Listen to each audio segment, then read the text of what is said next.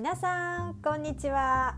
リアル日本語トークです。おはようございます。こんばんは。お元気ですか？お元気でしたか？お元気でしたか？と言ったのは少し時間が空いてしまったからですね。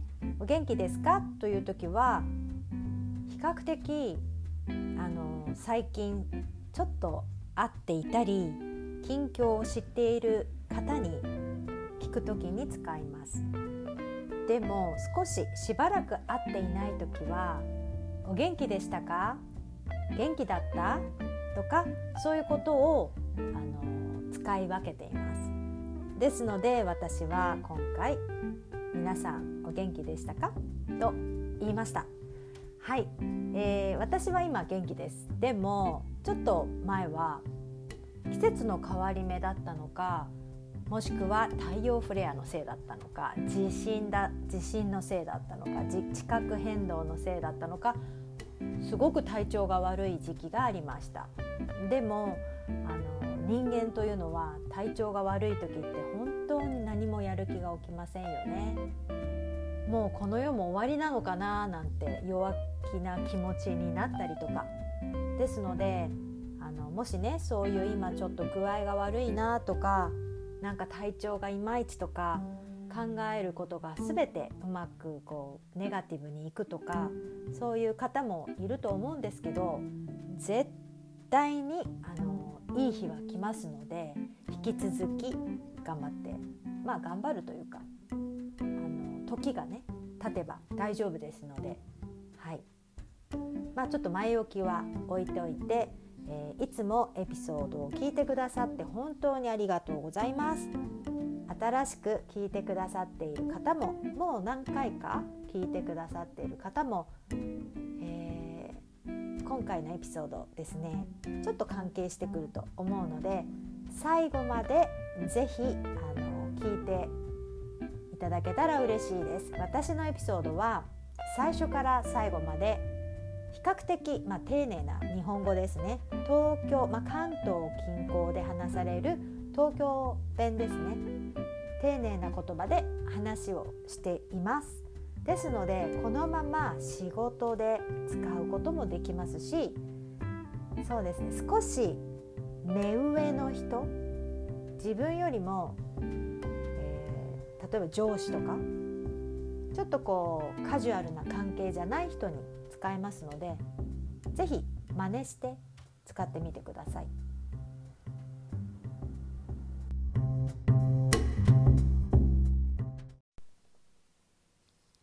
はい。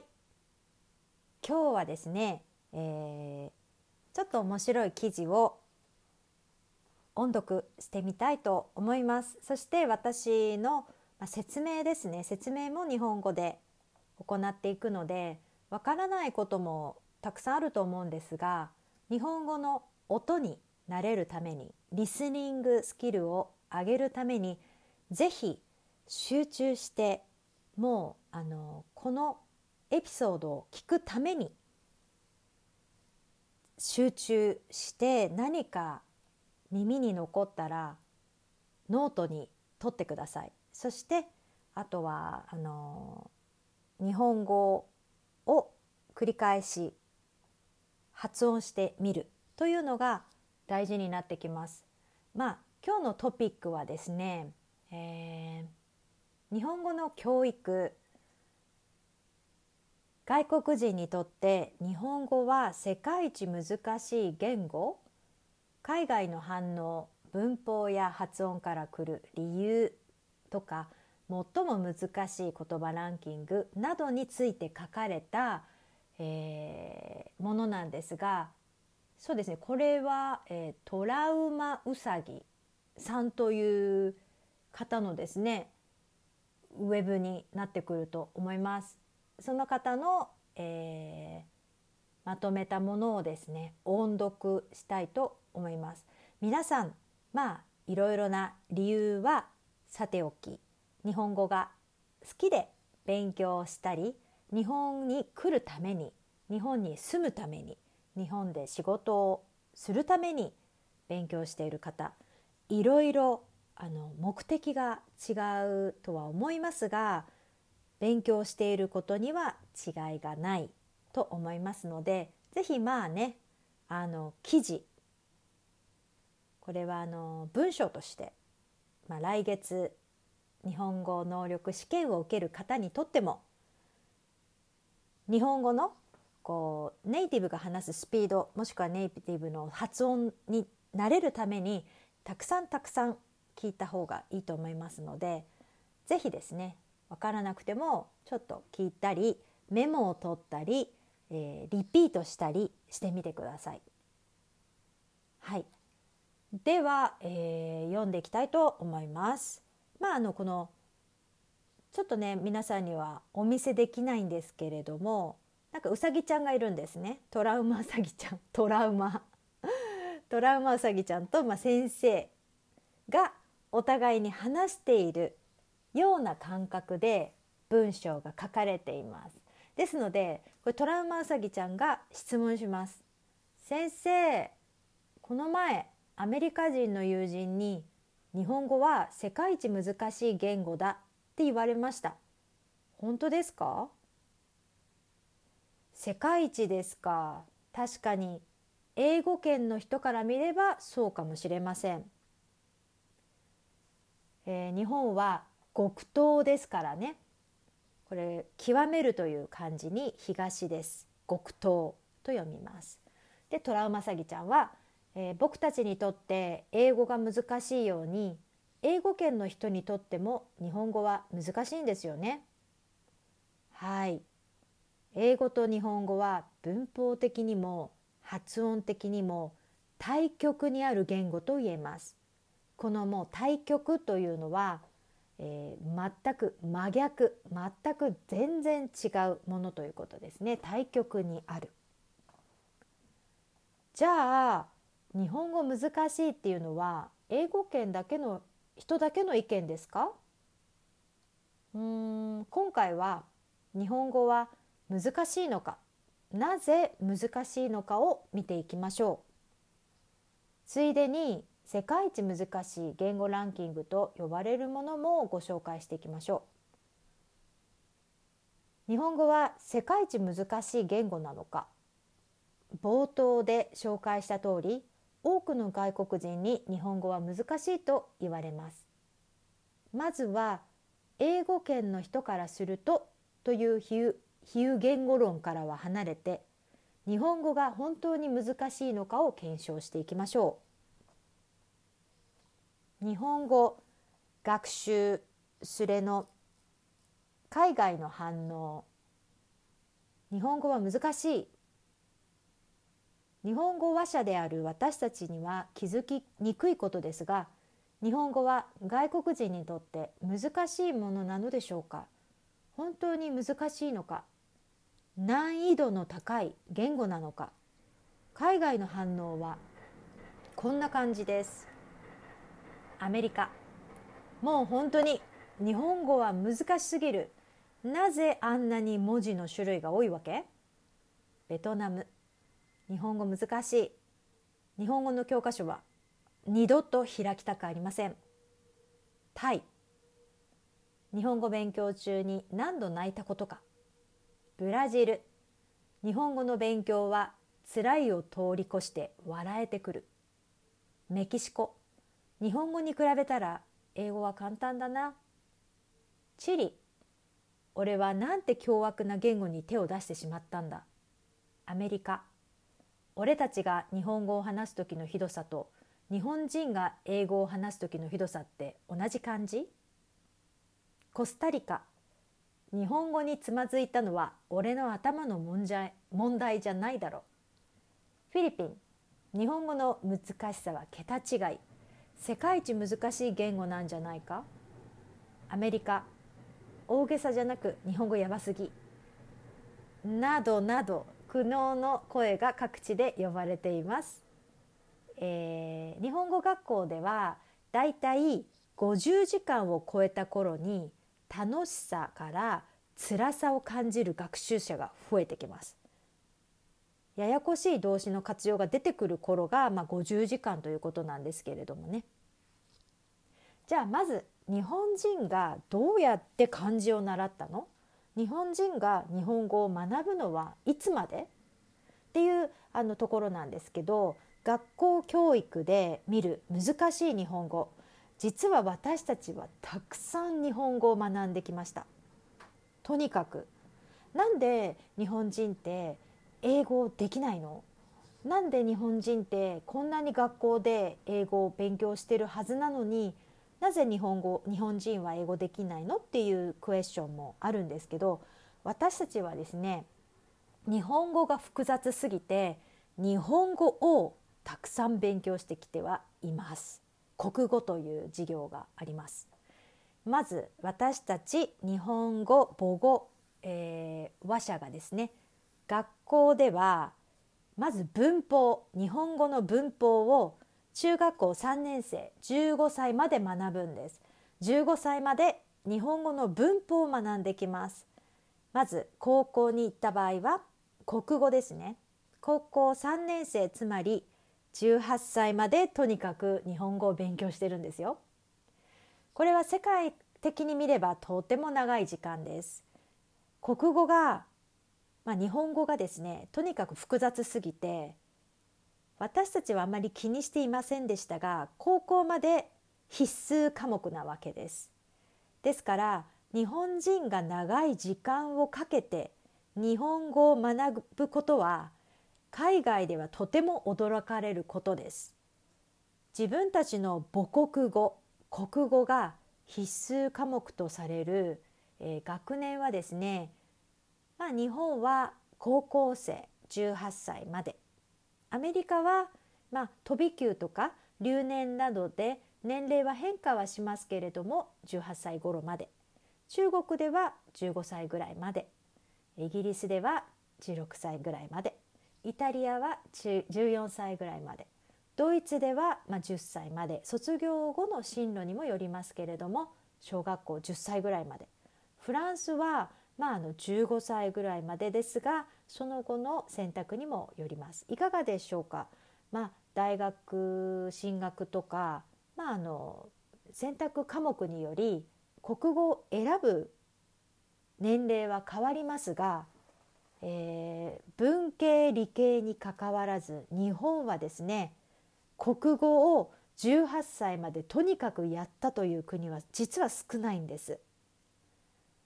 うんですから日本人にとってもですね大学受験の国語に匹敵する現代国語最近の国語のほか古文漢文が入り文系理系かかわらず勉強する必要があるんですこの国語と日本語日本人が今使っている現代の国語と昔の言葉そして漢文もうとにかく大変なえー、クラスがあるわけです。ですから他の言語をやってる暇がないというのは言い訳なんですけどとにかく日本語を日本人は勉強していましたしています。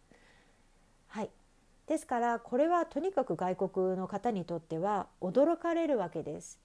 ですから最初私たちはもう小学校からもう高校まで勉強してるんですね日本語。はいですのでまああの今思えばねこう国語とか古文とか漢文って本当に嫌いな人が多かったんですよ。皆さんも今やっている方は、えー、日本人であっても日本語がやっぱり難しいな面倒くさいなって思っている学生はすごく多いです。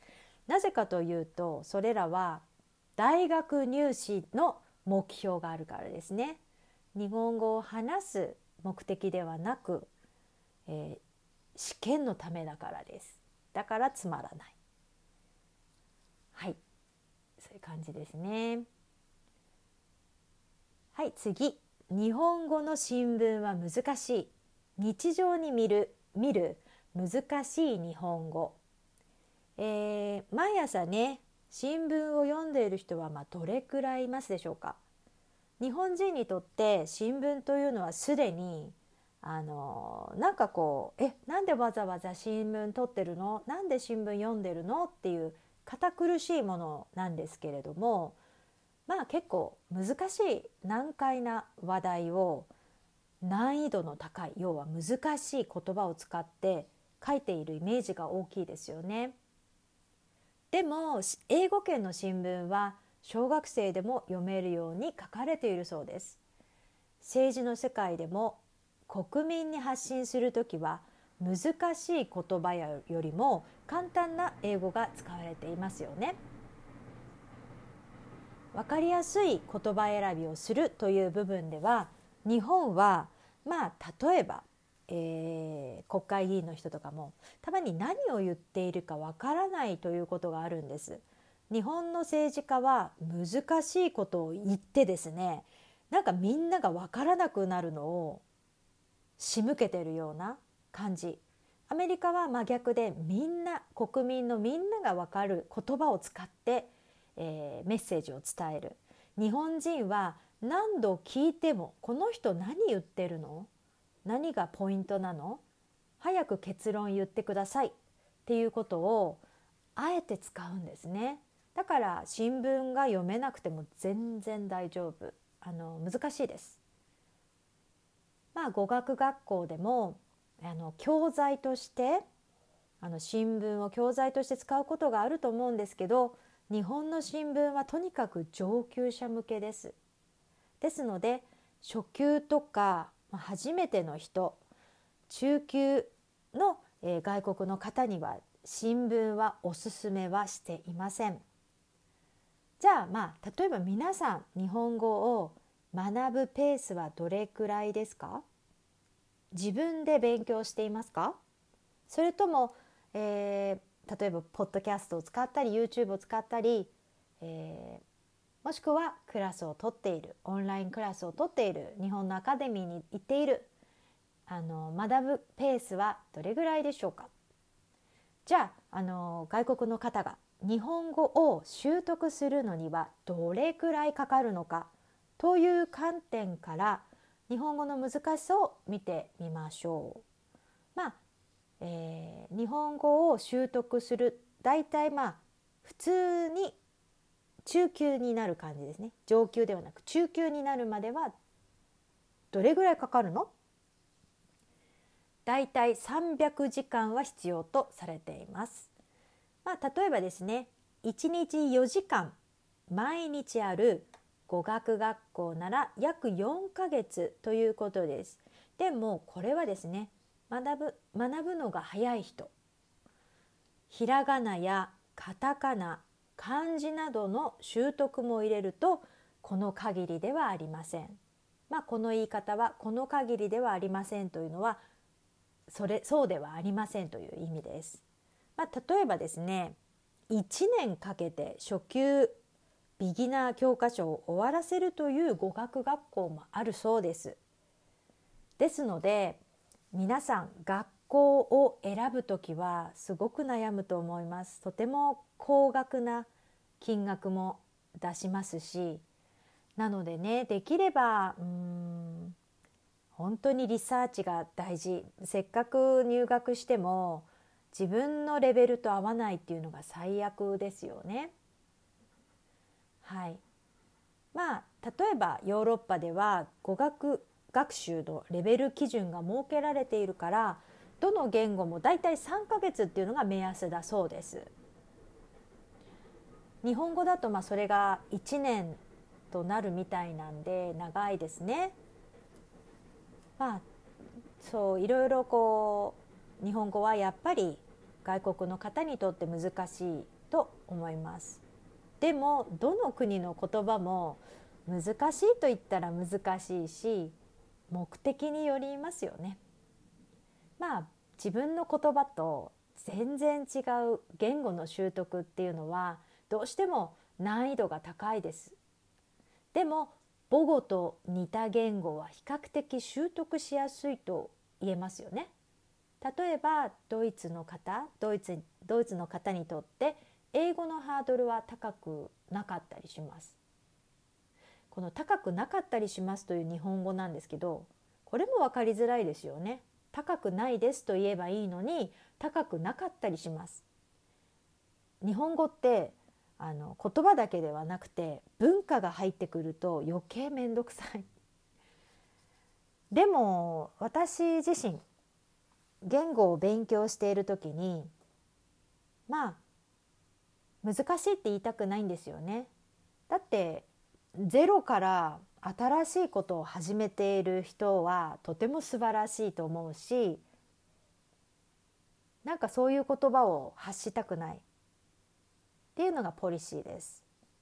私自身皆さんのように新しい言語もしくは、えー、ひらがなとかカタカナとか漢字とかあとカタカナ英語があるような日本語に挑戦している方はもう尊敬以外ないしとても嬉しく思います。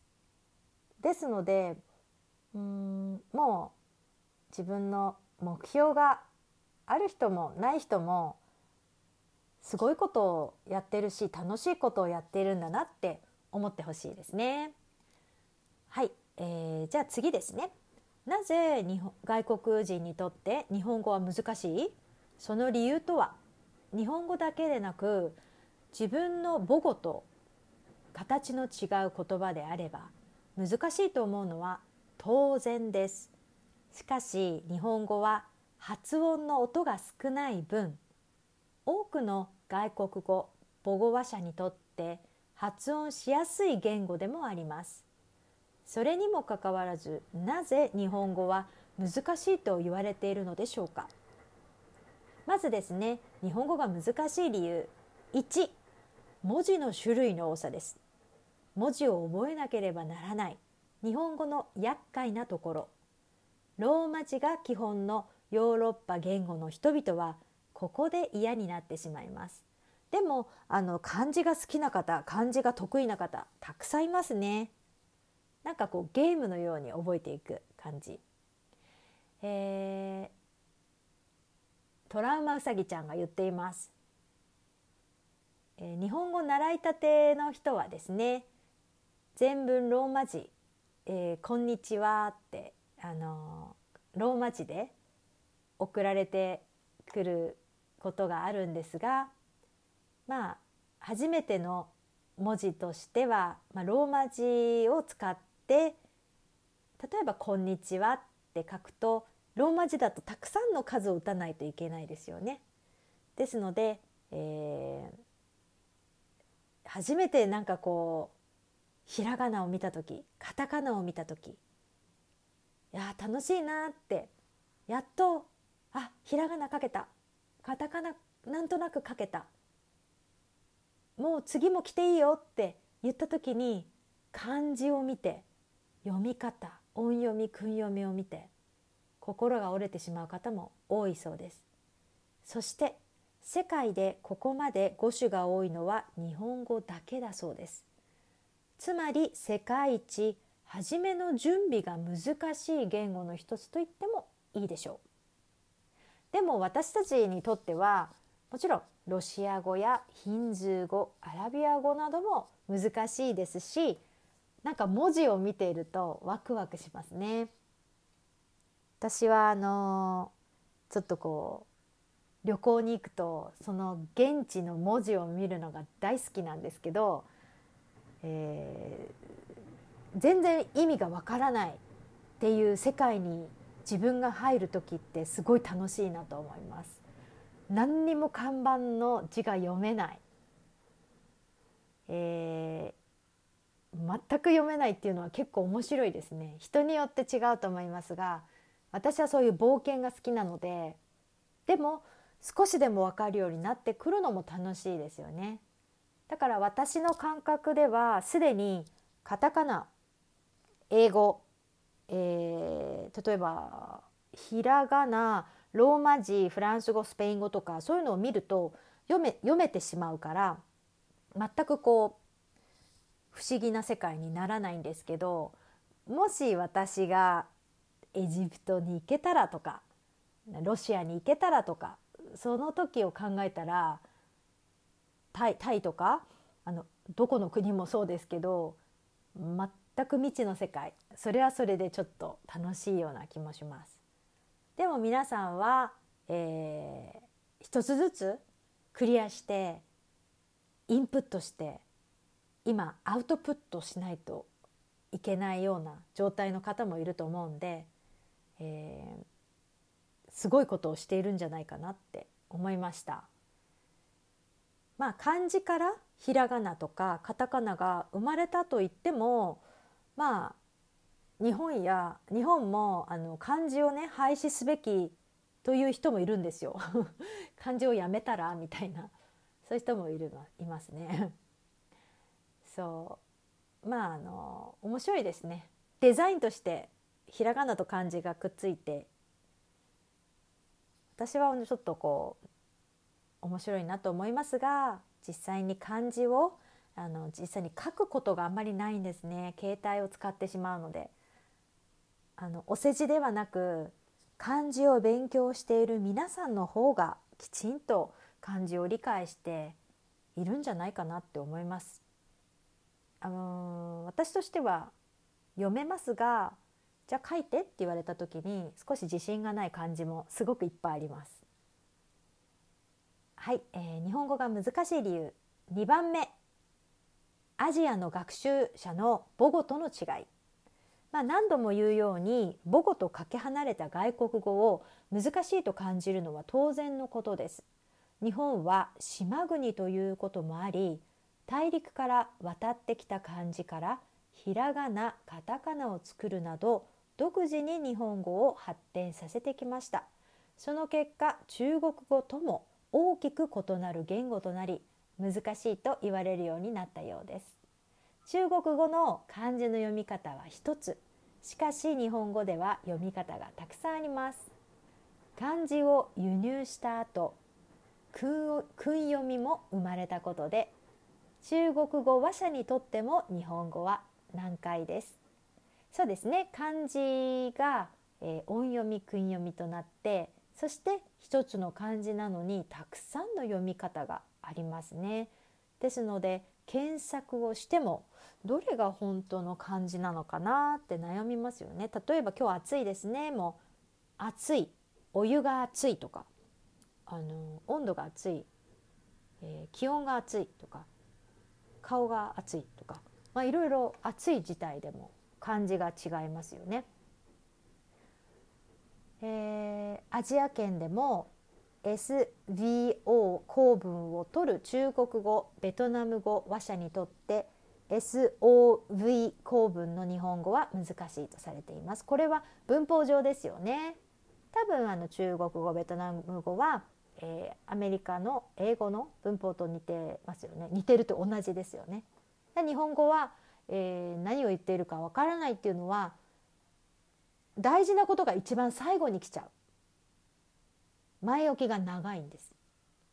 でも実際に私は英語を勉強したりするので逆になるんですよね。日本語の文法とは逆。でも日本語って便利で逆で言ってもすっごい普通の文になるしあんまり、えー、会話として日本語を話したい勉強したいという時はもっと楽にリラックスして間違えてないです。あの結構普通にネイティブは順序逆にしても話せてますのでそこはあまり気にしないで。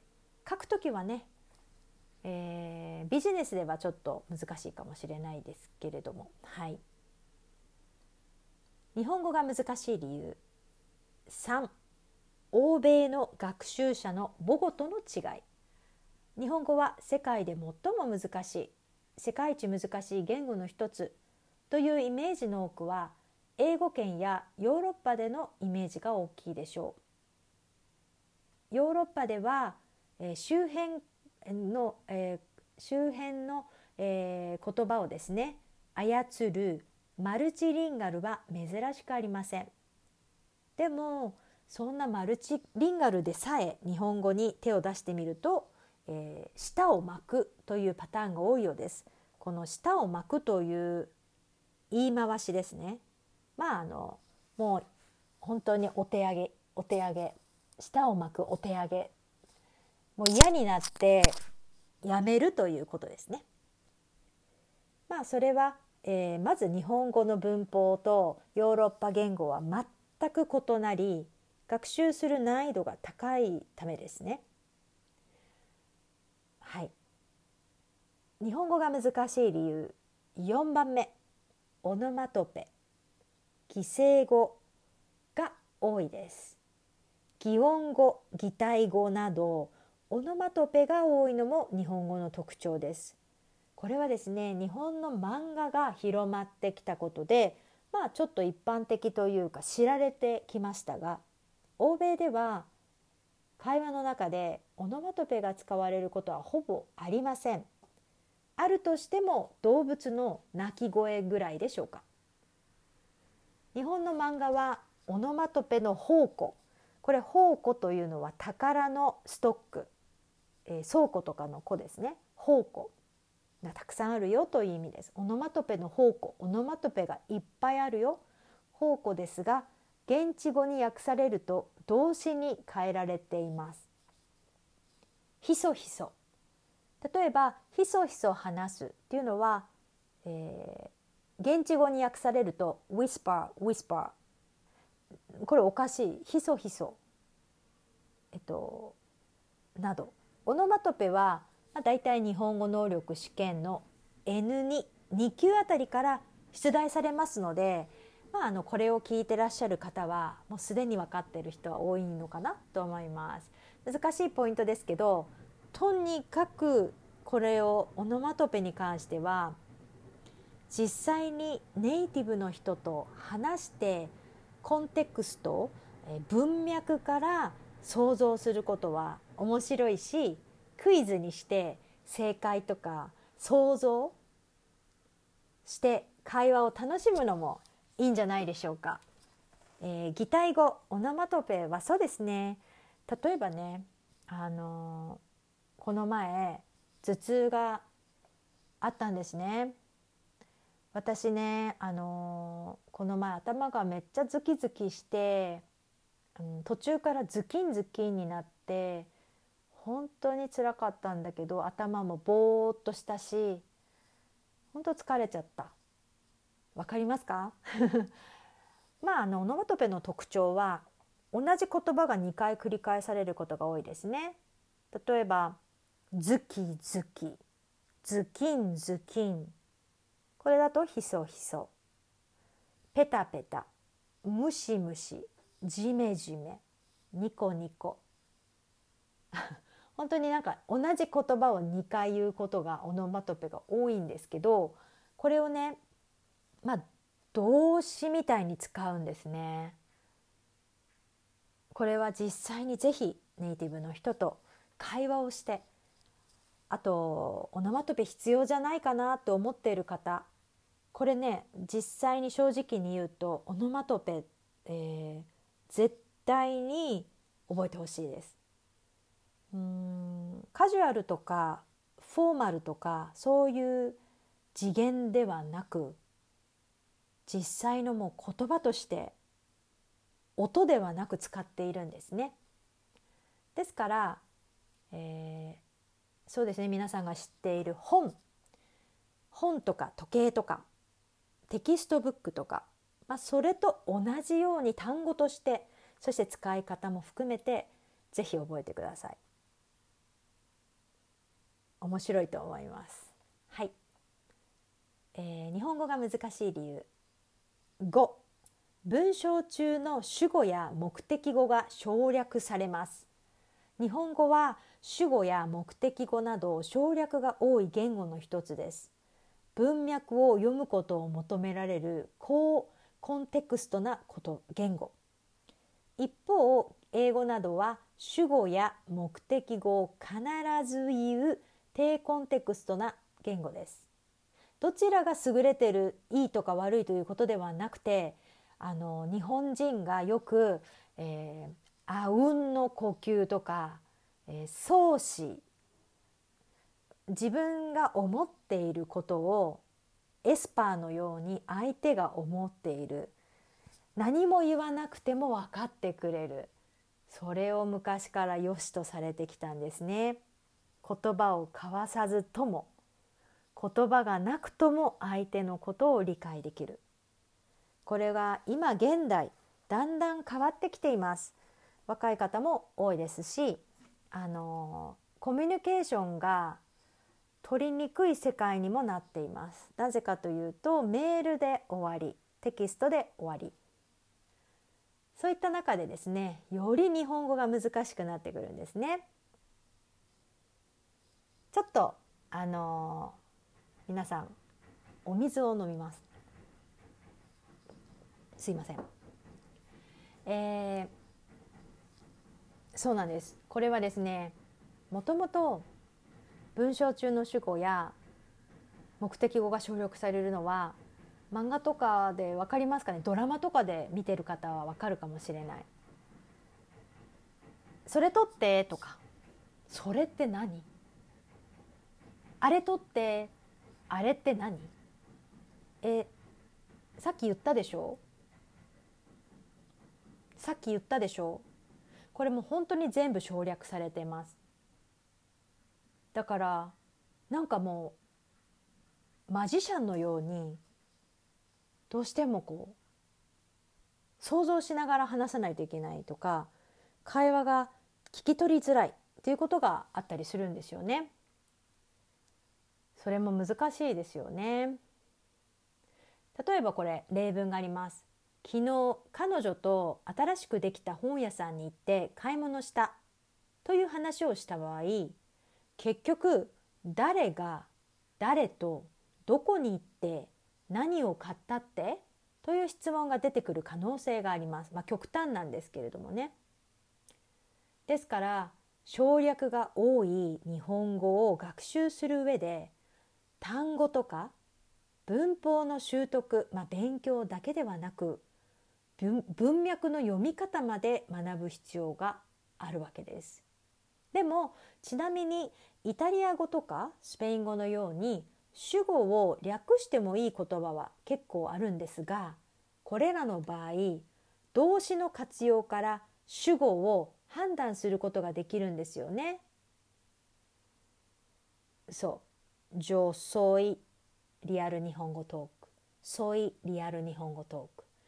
あの活用から主語を判断することができますので日本語のその主語とかそういう目的語を省略しているのとはまた違う。うん日本語が難しい理由6覚える語習、えー、表現の仕方が多いですね。まあ表現の仕方が多いと感じるのはどの言語を勉強していても同じことなんですけれども日本語は訓読みまあ和語ですね。音読み漢語カタカナ語がある分より一つの単語に多くの同意語類義語を持ちます。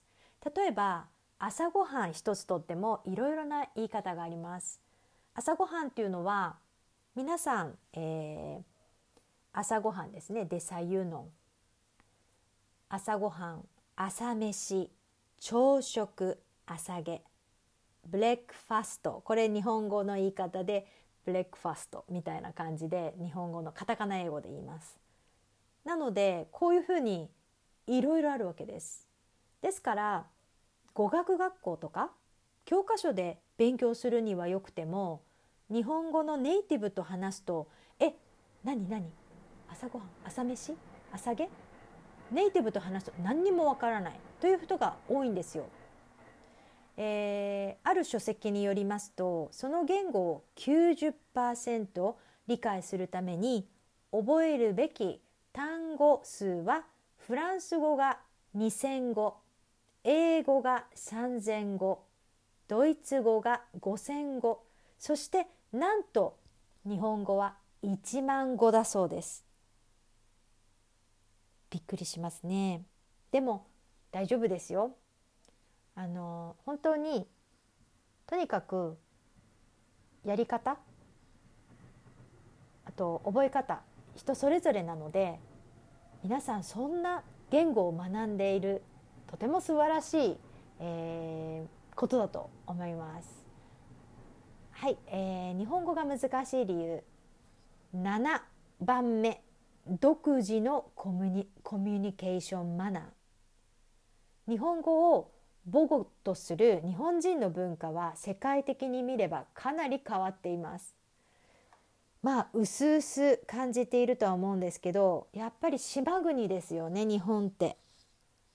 うんと最近よりコロナの、えー、状況とか状況を見ていくと政治に対する注目度も上がってきましたがうん世界に行きたい世界に移住したい世界と話をしてみたい世界の人と会ってみたいっていう人はそこまでいないんです日本人って。あんまりこう冒険者じゃない。やっぱり島国なんですよね。だからなんかこう魅力的に感じられる国になるのかもしれないんですけどだから皆さん日本に来たら本当にね面白い体験できますのでぜひぜひ来てほしいんですけど変わっています。はいこれ今から言う言葉結構使えますよ。お察し文化お察し文化。これ文化はカルチャー。空気を読み発言を慎む文化。謙遜の文化。暗黙ルール。たくさんの文化。こんなたくさんの文化を守って会話を進めていくことは外国人にとって容易な言葉ではありません。相手やその場の空気に合わせて言語選びができる能力を社会言語能力と言います。皆さん先ほどの、えー、文化分かりましたか？このお察し文化。これはね察する。何、えー、て言うんですかね？察する。相手の気持ちを読むことなんです。察する。察してください。よく使います。まあ使う私はあんまり使わないですがそれ察さな察してください。分かってくださいって意味です。察する。察する洞察とかの察ですね、えー、それを理解してください。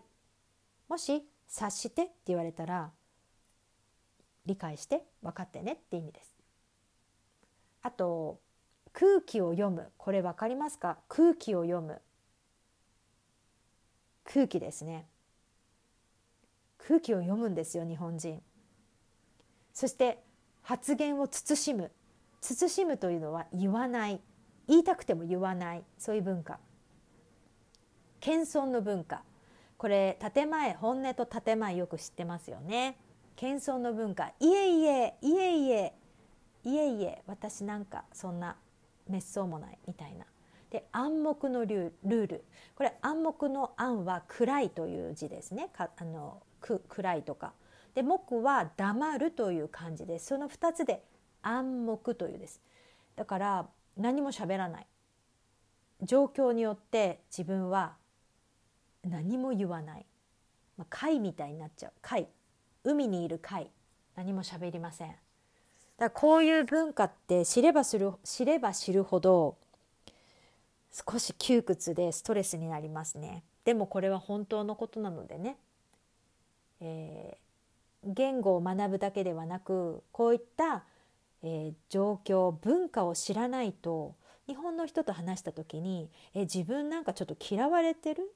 や嫌がられてる?」とか思ってもこういう文化を知っていればあそういうことじゃないんだなとかいろいろ分かることが多くなってきます。はいまあ、もちろんね外国語圏でも発言能力は必要なんですけど日本はそれは話さないであの話をしないことによって自分の気持ちを表す変な文化があります。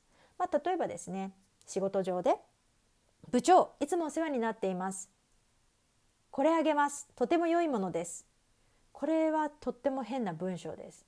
とてもねぶしつけぶしつけというのは無礼ですね良くない態度ということになってしまいます。ですのでこれを、えー、ちゃんとした文章に直しますと「部長いつもお世話になっております。これつまらないものですが受け取っていただけますか?」あここねつまらないものということに関しては最近は使わないですねあんまりあの昔の人は使いますでもこれはちょっと勉強として覚えておいてくださいあの比較的使ってる方もいますが私は、え外国の友達が多いので絶対につまらないものとは言いたくないですね。でもこれね文章としては、えー、まず部長いつもお世話になっています。ここで丁寧ですよね。これあげます。とても良いものです。これカジュアルとフォーマルがミックスして変な文章です。だからきちんとする文章にする場合私であれば部長いつもお世話になっています。あのこれぜひあの受け取っていただけますか？とかこのテキストブックだとつまらないものですが受け取っていただけますか？っていうのが自然になる。でも皆さんからしたらなんでつまらないものをあげるのってなってしまいますよね。でもここはね日本人も今最近一緒です。なんでつまらないもの友達にあげなきゃいけないの？それ失礼じゃない？って最近は思ってるからあのここのポイントではなくて、えー、もし丁寧語できちんと話すのであれば最後まで丁寧語で話すということですね。ミックスをしないということです。じゃあこれはどうですか？まあ、ちょっとこの文章が微妙なんですけどちょっとそのまま読みますね。あれ君今日の髪型決まっているね。かわいいよ。うんごめんなさい。これちょっとテキストブックによると「君」ってあんまり言わないですね。じゃあ私がちょっと変えてしまいましょう。あれ？今日の髪型決まってるね。髪型いいね。かわいいよ。えー、やっぱり私に似合うでしょ？もしこれ日本人であればそんなことないよって謙遜することを想定して会話しているのでびっくりしちゃうんですよね。あの褒められることが少ないんで日本人って褒め合うことがないんですよ。だから外国の人って本当に褒め上手ただ日本人は比較的体のことを言うことが多いんで失礼に感じてしまうことも多いですよね。例えば顔が小さいですね頭が小さいですね目が大きいですね髪の色がすごいですねとかあの直接的なんです日本人の褒め方。なのでこれは最初にもしそれを聞くと嫌な気持ちになる人も多いかもしれない。まあそれはねお友達だったら教えてあげてください。まあアメリカとかで欧米では黙っていると何も考えていないと取られることもあるんですが、えー、日本とかは黙っていることが文化だったりとか言わないことが文化だったりするんですね。まあ空気を読むとか謙遜の文化っていうことがあることだけ覚えておいていただければいいかなと思います。はいちょっとね長くなってきてしまったんですけれどもまあ、えー、この私が読んでいるウェブサイトの、えー、難しい言葉のランキングですねちょっと、えー、言ってみます。これ多分なんかちょっと古いですねこのランク。あの前回の、えー、ランキングだと2位が日本語になっているんですけれどもこの今私が読んでいるのはちょっと古いねニュースみたいで1位が中国語2位がアラビア語3位が日本語4位がハンガリー語5位が韓国語6位がフィンランド語7位がバスク語8位がナバホアメリカ南西部先住民族の言葉9位がアイスランド語10位がポーランド語となっていまして地理的に遠い東,、え、東アジアの言葉が全てランクインしております。その他ねアラビア語や英語と異なりますハンガリー語やフィンランド語アイスランド語などのヨーロッパの言葉もランクインしていますね。はいまあえー、あのなんなん今あの読んだねランキングは英語圏から見た難しさということです。はい、ですので国から見たね、あのー、難しい言葉ランキングは変わってくると思いますが今お伝えしたのはアメリカ圏から見たえー、難しい言語ですね。えー、日本語は外国人にとって世界一難しい言語なのっていう、まあ、最終的にあのクエスチョンなんですけれども2017年アメリカ合衆国国務省で日本語は世界一難しい言語であると日本語の難易度を公式に認定したそうです。これは英語を母語とする局員が習得するのにかかる期間をもとにして各言語の習得難易度が出された結果です。これは、まあ、あくまでも英語圏の話ですね。ですので、まあ、あの一番難しいというふうには決定することはできないです。でもすごいですね。皆さんその、えー、アメリカ合衆国国務省で日本語は世界一難しい言語であると公式に認定している日本語を勉強している方があの私の、えー、ポッドキャストを、まあ、聞いてちょっと理解できたりして、あのー、最後まで聞いてくださってると思うとすごい嬉しいと思います。引き続き、あのー、たくさん勉強したり話をしたりしてあの日本に遊びに来てほしいですね。まあ学びに来たり住みに来たりえー、でもね発音がすごいシンプルですよね日本語って。でも私のチャンネルエピソードではこのイントネーション発音あのあまり関係ないよっていう人いますけど私は絶対にアクセントイントネーション即音超音、えー、などなどナチュラルな、えー、話し方を身につける人ほどコミュニケーションそして会話力すごく早いんですね。ですから是非ねうん単語あと文法あとはテキストブックの言葉とかをやったりいろいろこう耳から聞いたりしている人は是非アウトプットしてほしいんです。でカタカナの発音は苦手ってしょうがないと思うんですけどこれを、えー、覚えてしまうととにかく聞くリスニング力が高まるイコール、えー、日本語のレベルがもう数段アップします。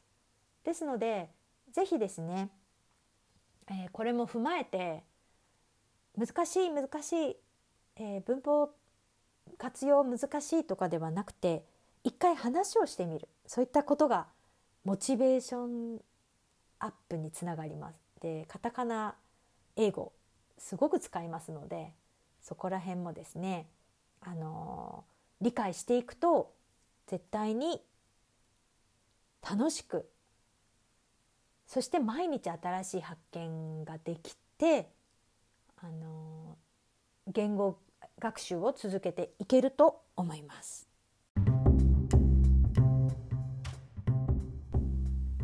はい。いかがだったでしょうか？少しね長くなってしまいましたけれども一番ね、まあ、語学を勉強することの中で大事なことは、まあ、楽しい。楽しいという気持ちを、あのー、感じることですね。よく、あのー、難しいって口癖にのように言う方も多いんですけど言葉とかって力があるからやっぱりなんでなんで僕は私は日本語を勉強しているんだっけ？って一回聞いてみてください。自分に聞いてみてください。受け身なままで勉強しているだけ？が自分が、勉強してるだけがいいのか。それかコミュニケーションを目指しているのか。あ仕事をしたいのかなとか。あ日本に旅行に行ってみたいからかなとか。何かしらもしかしたらこうきっかけがあると思うんですけど今一度、あのー、最終的に目目的っていうのは何なのかなっていうのも一度考えてみたりするといいですよね。継続は力なりという言葉はありますけれどもやはり毎日毎日何かをするっていうのはすごくすごいことなんですよね。まあ、寝ることとか食べることとか、まあ、働くっていう感じこう自分が家事をしたり日常的なことをすることは毎日やることですけどそれにプラスして何かを学ぶということは、えー、継続が大事になってきます。皆さんこれを聞いてくださっている方はすでに日本語のひらがなとかもしかしたらカタカナ漢字とか勉強していると思うんですけど日本の方と話したことはありますか？実際にあのトライアウト話をしてみたりあの会話をしてみるすごくそれは楽しいことだしモチベーションが上がるし新しい言葉を必ず、えー、つかむことができると思いますので是非私も25分間のフリートライアル完全フリートライアルやってますので私は日本語、えー、直接法でも直接法でもいいですし、えっと、英語と日本語スペイン語ちょこっとですね使うこともできますので是非概要欄からちょっと詳細見てみてください。では今日も、えー、最後まで聞いてくださって本当にありがとうございました。えー、また次回のエピソードでお会いしましょう。さよなら。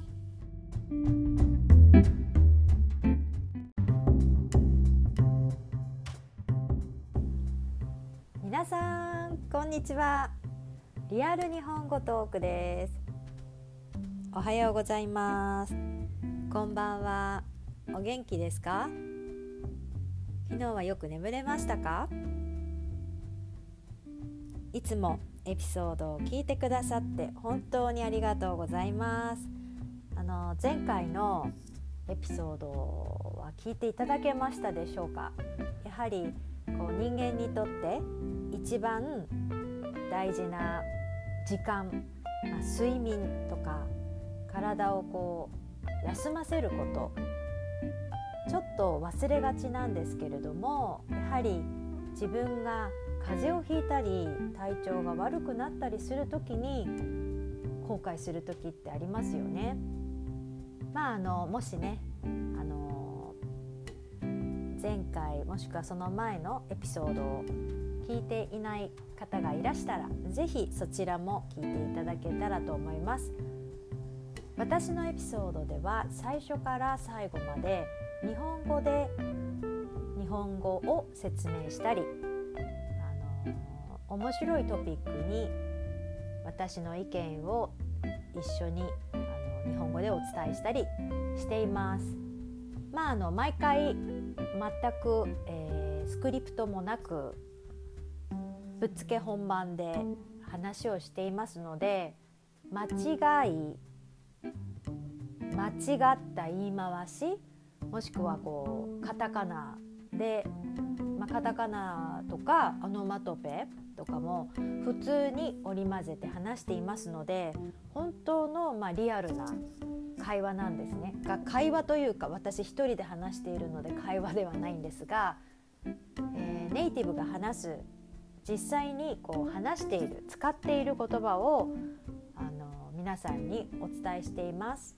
ただ私が今使っている言葉音、まあ、アクセントですね。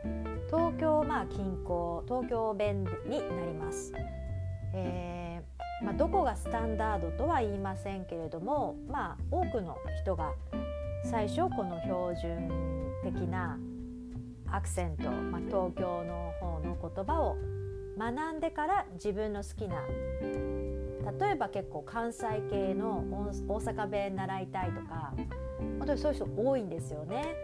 まあ、あの基礎があった方がもしかしたらいいかもしれません。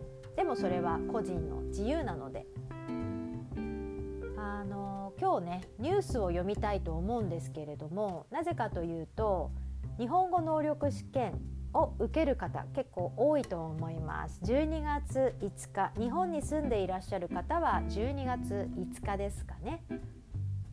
その中でやはり、えレベルが上がれば上がるほど難しくなってくるのが、まあ、聞き取りリスニング、まあ、聴解、まあ、あの理解していないと漢字も選べないですし、まあ、トーンでねこう話してる会話の内容を理解してなおかつ言葉を選ぶ漢字を選ぶということができないといけないのですごい大変だと思うんですね。ですのでできる限り私もそれの、えー、もうすぐですのでね12月はもうすぐなのでニュースを、えー、最新のニュースの中からちょっと選びまして読んでいきたいと思います。ですのであの皆さんもね是非、えー、一緒に最後まで聞いて、まあ、言葉をこう真似してみたり発音を真似して言って声に出して言ってみたりちょっとこう聞き慣れない言葉も聞こえたままメモに移してそれを、えー、翻訳機で言葉に出して変換して日本語になったらその意味が分かりますのでそういったことをちょっとトライしてやってみていただけたらと思います。